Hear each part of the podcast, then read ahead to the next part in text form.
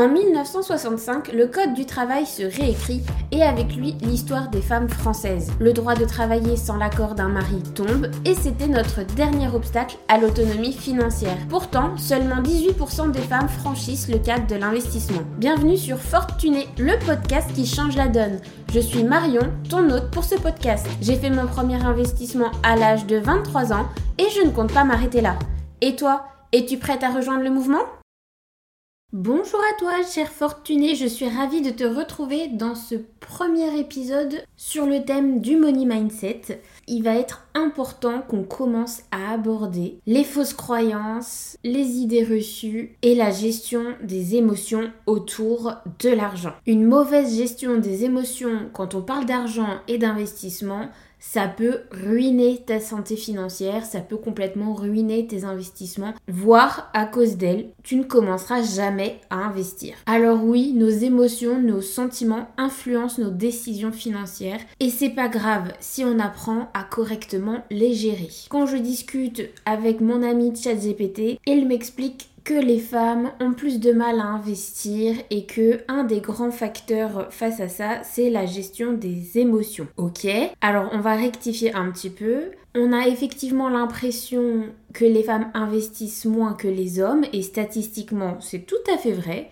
C'est d'ailleurs pour ça que ce podcast est là. 18% des femmes investissent alors que depuis 1965, nous sommes toutes libres financièrement si nous le voulons, en tout cas en France, et on n'est que si peu à profiter pleinement de ces droits durement acquis. Alors oui, pour les hommes, pour certains hommes, ça peut être plus facile parce que ça fait des générations, des millénaires que c'est à l'homme de nourrir la femme, que c'est à l'homme de gagner de l'argent. Et donc forcément, quand on en a besoin, on est face à une population qui a aussi également plus appris que nous depuis des générations et des générations. Et au niveau transmission, c'est pour ça que les femmes, on n'est pas encore au top du top. Aujourd'hui, ce que j'aimerais te montrer, c'est qu'en fait, ça va un petit peu dépendre de qui on est, de notre personnalité et de nos émotions qui sont propres et ça n'a rien à voir avec un genre masculin, féminin, non binaire. On va plutôt parler en termes d'énergie. L'énergie yin qui est plus associée effectivement au féminin, mais en réalité c'est plus tout ce qui va être émotionnel, et en face de ça, il y a le yang qui va plutôt être l'énergie du fer, de la production, de la force. On l'apparente plus au côté masculin. Mais je pense que si tu regardes dans ton entourage, ta famille, tes amis, tu vas vite voir qu'il y a des femmes qui auront un gros côté yang et des hommes qui auront plutôt un côté plutôt yin. Et ce qu'on va remarquer, c'est que quand on est un investisseur ou une investisseuse, ça va être plus compliqué de correctement dormir ou de se lancer dans le monde de l'investissement si on a l'un des deux côtés, yin ou yang, qui prédomine par rapport à l'autre. C'est ça qu'on va voir aujourd'hui. Attention, petit disclaimer, je ne compte pas mettre des gens dans des cases. On s'en fiche si tu es plus yin ou plus yang. Aujourd'hui, on va juste prendre ce concept-là et voir comment il s'applique dans le monde de l'investissement. On aura tous côté supérieur à l'autre. Le tout, c'est de ne pas être dans l'extrême, puisqu'il pourrait dans ce cas-là te nuire quand on parle de l'investissement. Si tu as envie d'être plus yin ou plus yang dans le reste de ta vie personnelle, libre à toi. Mais c'est vrai que si tu veux dormir sur tes bonnes oreilles et te lancer dans l'investissement, il va peut-être falloir rééquilibrer les émotions. Alors installe-toi confortablement et on commence, c'est parti. Les émotions jouent un rôle crucial dans nos décisions financières. La peur peut nous paralyser, elle va nous empêcher d'investir. Par exemple, si je prends quelque chose de concret aujourd'hui, J'aime bien un peu titiller mon entourage et parler crypto-monnaie. On est à un moment où il reste intéressant d'investir dans les crypto-monnaies, en tout cas à l'heure où je tourne ce podcast, puisque je ne sais pas quand est-ce qu'il va sortir. Aujourd'hui, nous sommes à la toute fin 2023. Ça peut encore être intéressant d'investir dans les crypto-monnaies, parce que si on est bien renseigné, on sait qu'en mars 2024, il y a le halving du Bitcoin, et pour ça, je te renvoie aux épisodes sur les crypto-monnaies directement on en parle, qui devrait être plutôt une bonne année du coup pour l'investissement crypto-monnaie. Celui qui a peur, qui est paralysé, ça fait 3-4 ans qu'on lui dit que c'est maintenant qu'il faut investir petit à petit et que là c'est un petit peu notre dernière chance avant qu'il soit trop tard. Cette personne-là, elle va rien faire, elle va pas du tout investir. Et si jamais le côté positif du halving du Bitcoin en 2024 se produit,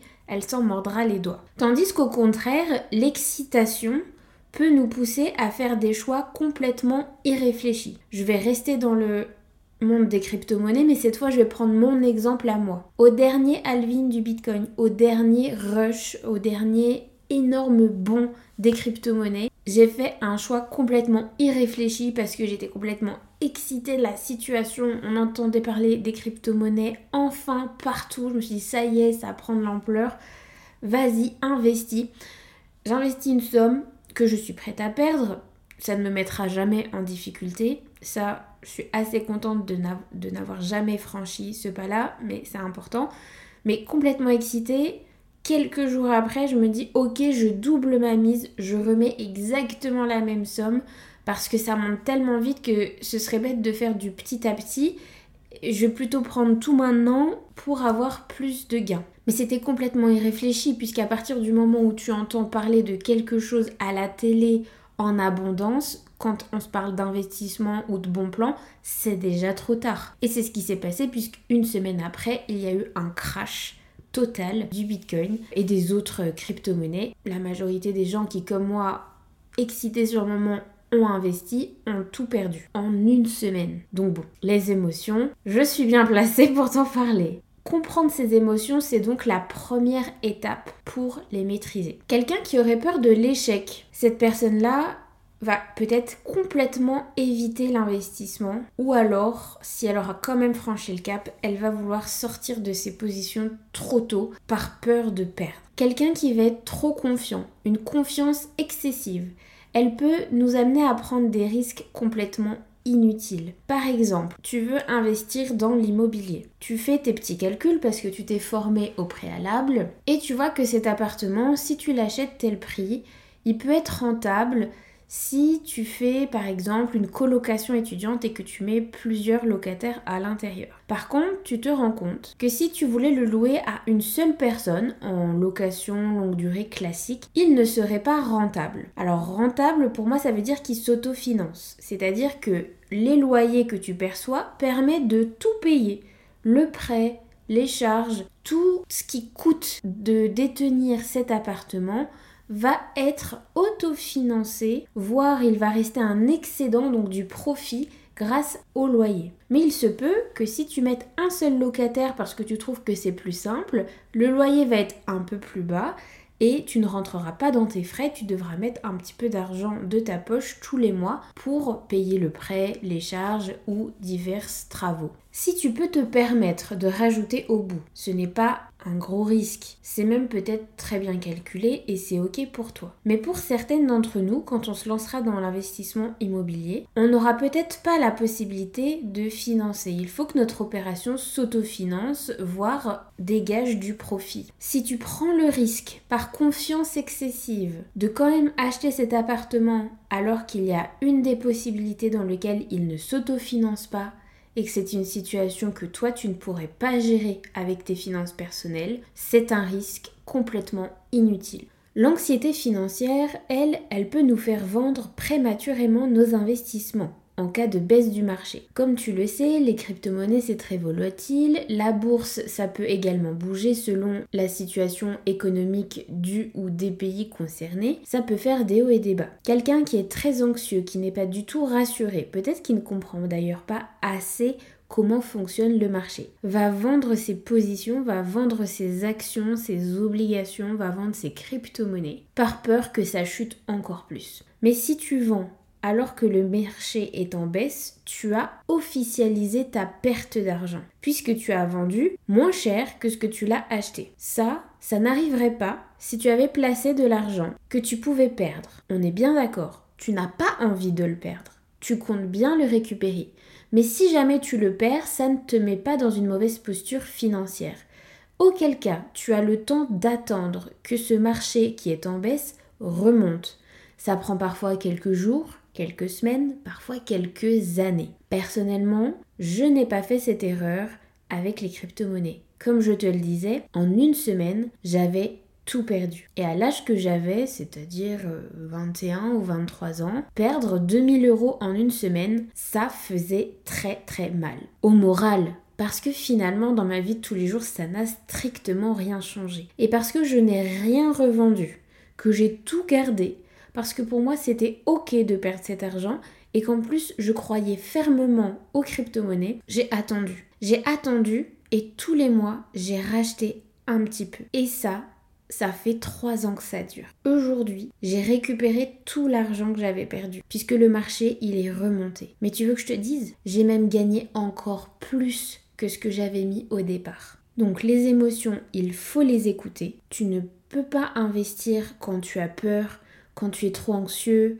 ou quand tu sens que tu es complètement excité, surexcité, que tu ne peux plus, tu perds un peu le contrôle, il faut que ça t'alerte. Ça n'est pas ok. Et pour comprendre ce qui se passe et prendre du recul sur ce que tu ressens, il faut se former dans la catégorie d'investissement que tu étais en train de viser. C'est la base. Si tu comprends ce qui se passe, si tu comprends ce que tu fais, tu feras des choix d'achat et de revente stratégiques maximisant tes gains et en limitant tes pertes. Bon, tu vas me dire, t'es bien mignonne Marion, euh, j'ai bien compris, les émotions c'est important pour investir, mais comment on les gère? Il existe des techniques pour gérer ces émotions. Tout d'abord, et tu l'auras compris dans ce podcast, s'éduquer financièrement nous aide à comprendre les risques, les opportunités que ton investissement puisse te rapporter. Maintenant, si toi, dans ta personnalité, tu es du genre stressé, assez anxieuse de nature, peut-être ton état n'est pas que lié au fait que la bourse est en train de se cracher. Peut-être qu'il y a plein de choses dans ta vie personnelle qui se passent et c'est un petit peu la goutte d'eau qui fait déborder le vase et tu ne te sens pas bien. En fait, il faut réussir là à te calmer sur le moment pour prendre du recul. Pour ça, je ne peux que te conseiller de la méditation, de la pleine conscience, voire même de la cohérence cardiaque. Ça peut être également d'aller faire du sport, d'aller se dépenser, de sortir, d'aller prendre de l'air, mais là, il faut déconnecter de ce qui est en train de te faire bouillonner le cerveau. Maintenant, il y a aussi des pratiques pour que ton investissement soit réfléchi et du coup soit également plus serein pour tes émotions. Si tu veux t'épargner quelques cheveux blancs, voici quelques conseils pratiques pour un bon investissement. Déjà, on commence petit. Ne fais pas comme moi. Ne balance pas un énorme billet que tu n'es pas tout à fait prêt à perdre parce que en plus comme ce serait ton premier investissement dans cette catégorie, laisse-toi le temps de bien comprendre comment tout fonctionne. Donc commence petit et tu augmentes progressivement avec le temps si ta situation financière le permet. Deuxième pratique importante, la diversification des investissements est essentielle pour réduire les risques. Aujourd'hui, j'ai personnellement des investissements en bourse, en crypto-monnaie et en immobilier. Et même à l'intérieur de chaque catégorie d'investissement, j'ai diversifié. En bourse, je n'achète pas qu'une seule et même action. On achète plusieurs actions ou plusieurs styles d'actifs, puisqu'il y a aussi des obligations des ETF, mais ça on verra ça plus tard. Et on va acheter dans des domaines différents. Les technologies, la mode, le luxe, l'énergie, l'immobilier également, les assurances, les banques, etc. En crypto-monnaie, on mise pas tout sur la même crypto-monnaie. En immobilier, c'est pareil. J'ai un local professionnel que j'utilise d'ailleurs pour mon activité euh, professionnelle, mais à n'importe quel moment, je peux mettre quelqu'un d'autre à l'intérieur. J'ai de l'appartement euh, location longue durée, j'ai de la colocation étudiante, il pourrait aussi y avoir un Airbnb. Dans chaque domaine, je diversifie également. Ce qui fait qu'en réalité, si un des secteurs ne va pas bien, la probabilité pour que tout s'effondre en même temps est moins probable que si j'avais tout misé sur une seule et même euh, catégorie d'investissement, j'aurais pu me retrouver du jour au lendemain en ayant tout perdu et pas de liquidité. Alors que là, il peut y avoir un secteur qui ne va pas bien, c'est pas grave, je peux aller chercher des liquidités sur des gains dans d'autres catégories. Autre pratique importante, c'est d'avoir des objectifs financiers clairs et réalistes et ça fera l'objet du prochain épisode en Money Mindset que tu retrouveras du coup la semaine prochaine. C'est très important d'avoir des objectifs clairs pour ne pas faire des investissements juste pour faire de l'investissement. Il faut que tes investissements répondent à un besoin, à un objectif clair et précis. On arrive déjà à la fin de ce podcast. Il faut se souvenir que les émotions font partie intégrante de notre expérience financière. Il n'est ni bon de les occulter, ni bon de n'écouter qu'elles pour investir. Il est impossible d'éliminer complètement les émotions, mais apprendre à les gérer et à travailler avec elles de manière saine est essentiel pour notre santé financière à toutes. L'argent est un outil et c'est à nous de décider comment l'utiliser intelligemment. Ce n'est pas pour rien que depuis le début de ce podcast, je te bassine tous les jours en te rappelant que je t'ai préparé un quiz investisseuse pour déterminer quel est ton profil d'investisseuse. Puisque si tu détermines ton profil, détermines tes objectifs et que du coup tu apprends à te former dans la catégorie d'investissement qui va répondre et à tes objectifs et à ton profil, normalement tu es sur la bonne voie pour gérer correctement tes émotions puisque tu feras de l'investissement qui te correspond à toi. Donc si tu ne l'as toujours pas fait, si tu ne l'as toujours pas téléchargé alors qu'il est gratuit, tu vas retrouver le lien dans la description de cet épisode. Tu le retrouveras également sur les réseaux sociaux de Fortuné, Instagram et LinkedIn. Et voilà, c'est tout pour aujourd'hui sur Fortuné. Un immense merci à toi, chère auditrice, qui est restée jusqu'à la fin de cet épisode. Ton soutien et ta présence sont le cœur battant de ce podcast. Si tu as aimé notre voyage d'aujourd'hui, prends un moment pour laisser un avis sur Apple Podcast ou Spotify. Tes étoiles et tes commentaires aident Fortuné à rayonner et à atteindre d'autres femmes incroyables, comme toi, désireuses d'embrasser leur indépendance financière. Et parce que ce podcast est le tien autant que le mien, je veux savoir quel sujet brûles-tu de découvrir dans un prochain épisode?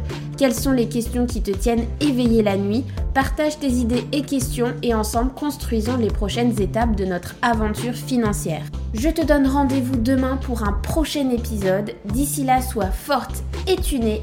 Bye